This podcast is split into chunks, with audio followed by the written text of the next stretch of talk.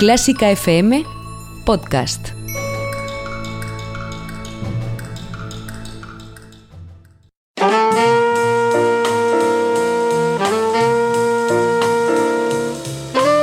Con el jazz hemos topado. Con Carlos López.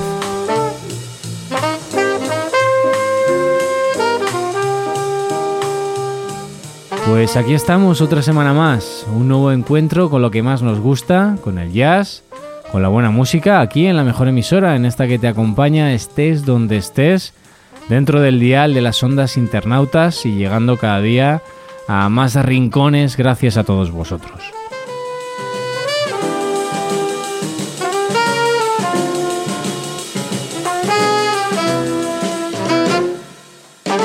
En el programa de hoy volvemos a abrir nuestro diccionario de estándares. Lo habíamos dejado por la letra D.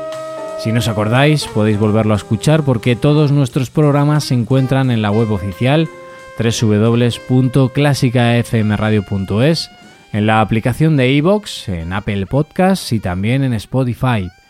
Y en el de hoy continuamos por la letra E, para seguir recordando, investigando nuevas formas de expresión y sobre todo que volvamos a disfrutar con lo que nos depara ese inmenso mundo de melodías y armonías. Encoda, NKODA, la nueva aplicación de partituras con decenas de miles de títulos de las mejores ediciones, Busy Hawks, Barenheiter, Chester y más de 100 editores. Descárgala en cualquier dispositivo y suscríbete para anotar, practicar y ejecutar tus partituras. Redescubre Bach, Puccini, Einaudi y miles de compositores en una sola aplicación. Encoda, NKODA. Descárgala en tu App Store y pruébala gratis.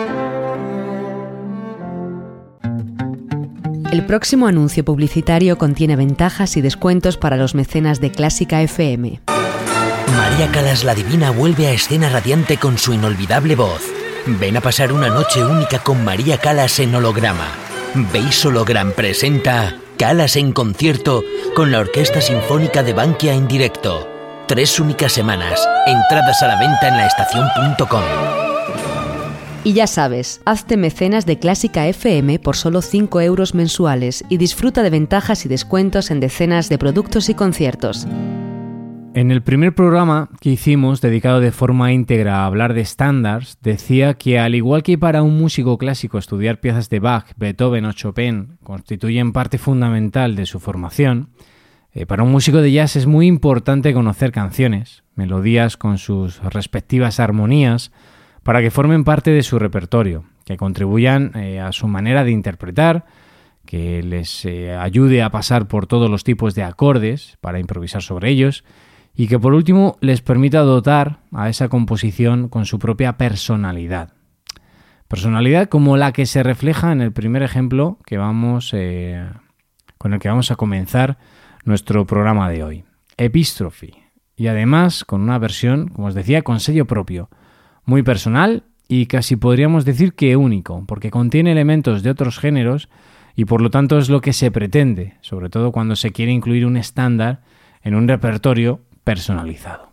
Pensaba que Epistrophy era una composición exclusiva de Thelonious Monk, e incluso en muchos créditos de discos así aparece, sea interpretada o, no por el pianista, pero parece ser que no, que tiene un coautor y es el baterista Kenny Clark. Sin embargo, y pese a lo dicho, el elenco que he escogido confiere su propia personalidad a un tema al que no es fácil atribuírselo. A ver qué os parece la versión que lideró el también baterista Mark Miralta para su disco New York Flamenco Reunion.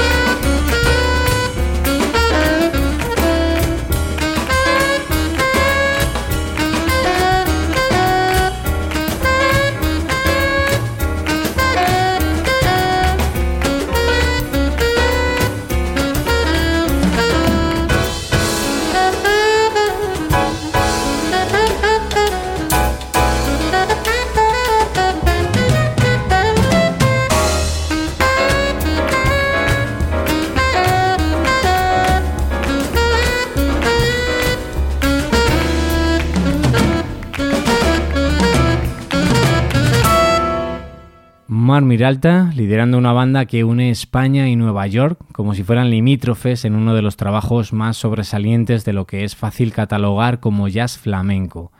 De hecho, Miralta se dio cuenta que era un aficionado al flamenco cuando vivía fuera de España. Curioso. Lo mejor de esto es que eh, busquéis otras versiones de este estándar. Eh, por supuesto hay que pasar por alguna de las que el propio Mon grabó y comparéis, o mejor dicho, que disfrutéis de todas ellas, porque el tema da para mucho y no es de los fáciles. Síguenos en Twitter en arroba clásica FM Radio. Arroba clásica FM Radio. Y pasamos página, vamos a la letra F. Y a pesar de tener varias opciones para escuchar, eh, el instinto me lleva a lo siguiente, aunque bueno, solo os voy a poner el tema principal, lo que estaría, eh, digamos, escrito en la partitura antes de los solos, porque en torno a él, a esta pieza, a este tema, hay un elemento curioso que comentar.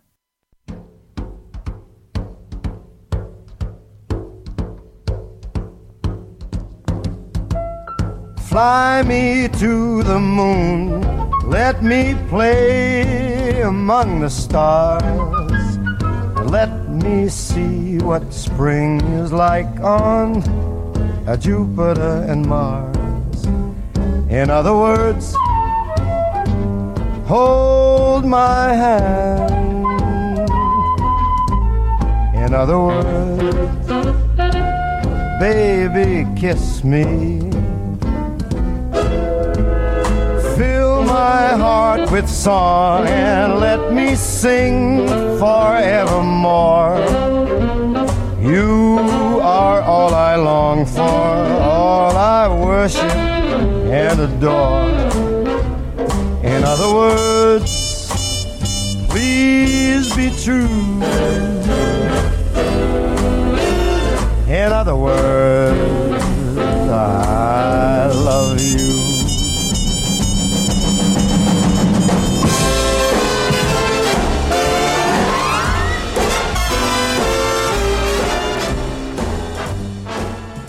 Fácil, ¿verdad? Frank Sinatra y este Fly Me to the Moon, que aunque no es la única versión que existe, debe ser la más conocida en el planeta Tierra.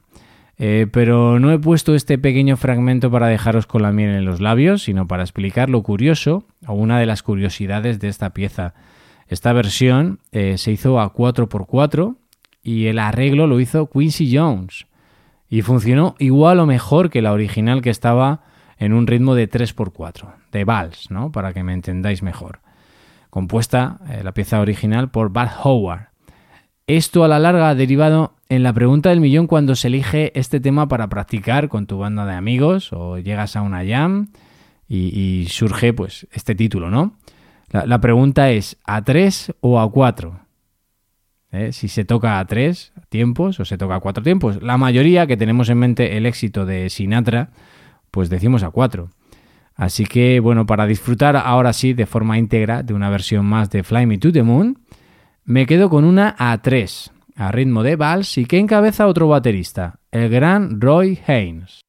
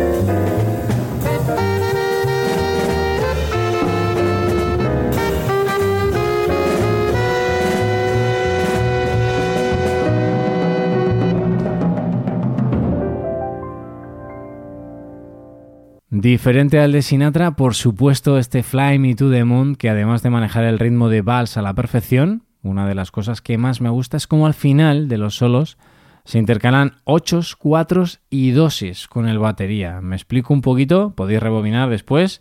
Eh, y esto viene a ser lo siguiente, ¿no? Cuando termina el solo de contrabajo en este caso, a cargo de Henry Grimes, eh, se suceden ocho compases de saxo y ocho de batería, en los que hace el solo, el batería, ¿no? Y así de forma alterna, eh, varias veces, hasta en esta, en esta pieza, al final lo que hacen es alternar luego solos de cuatro compases y por último, antes de volver a la melodía principal, se suceden con el batería solos intercalados de solo dos compases. Entonces, a mí esto personalmente me encanta y es una de las cosas eh, que os animaría a que si queréis rebobinar, pues escuchéis el tema prestando atención a este último elemento. Seguimos, seguimos. Letra G, que me lleva a una canción mítica que ya hemos escuchado, en Con el Jazz hemos topado, pero quería volver a hacerlo con una versión más reciente. Me encuentro aquí que, está entre paréntesis el D, de Girl from Ipanema en inglés, pero que si nos atenemos a su título original, Garota de Ipanema, nos encaja perfectamente. También nos encaja eh, que me quedo con la versión que hizo la cantante Amy Winehouse y que hace de esta manera tan especial esta canción tan maravillosa que compusieron Antonio Carlos Jobim y Vinicius de Moraes.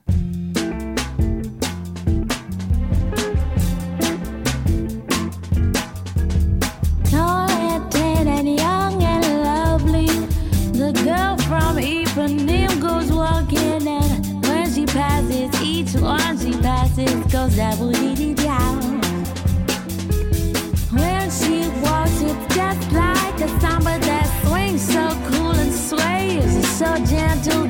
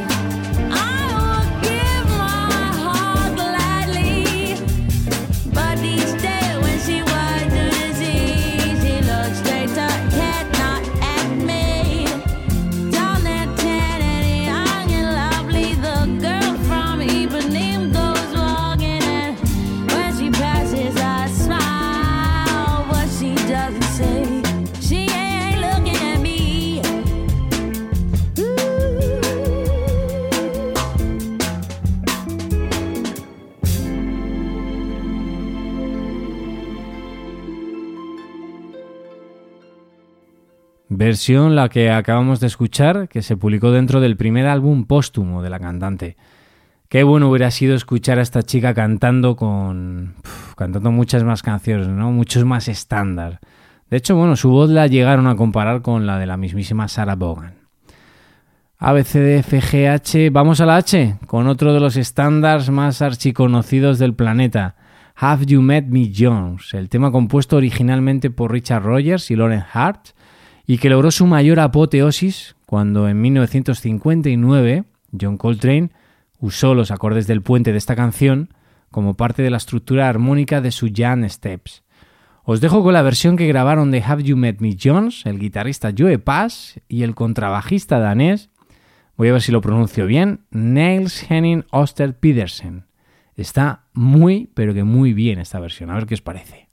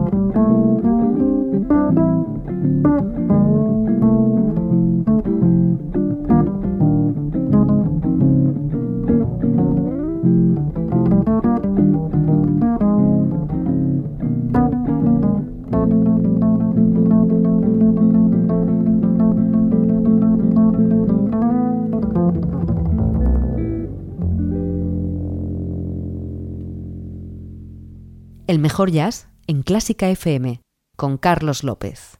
Y otra vez a dúo eh, nos hemos vuelto a encontrar con el guitarrista Joe Paz. Ya pudimos escucharlo acompañando a Ella Fitzgerald en Georgia on My Mind y, y ahora haciendo este estándar tan especial que, como os decía, se hizo inmensamente popular tras conocerse que John Coltrane se inspiró en la armonía de la parte intermedia de esta pieza. En lo que acabamos de escuchar, pues eh, maravilla del contrabajo de, de Peterson, así, es más fácil pronunciarlo y reconocerlo. Bueno, eh, destaca su claridad en el fraseo, su limpieza a la hora de afrontar cada nota y parece que hasta sea un instrumento ligero el contrabajo, ¿no? En fin, esto solo al alcance de unos pocos elegidos.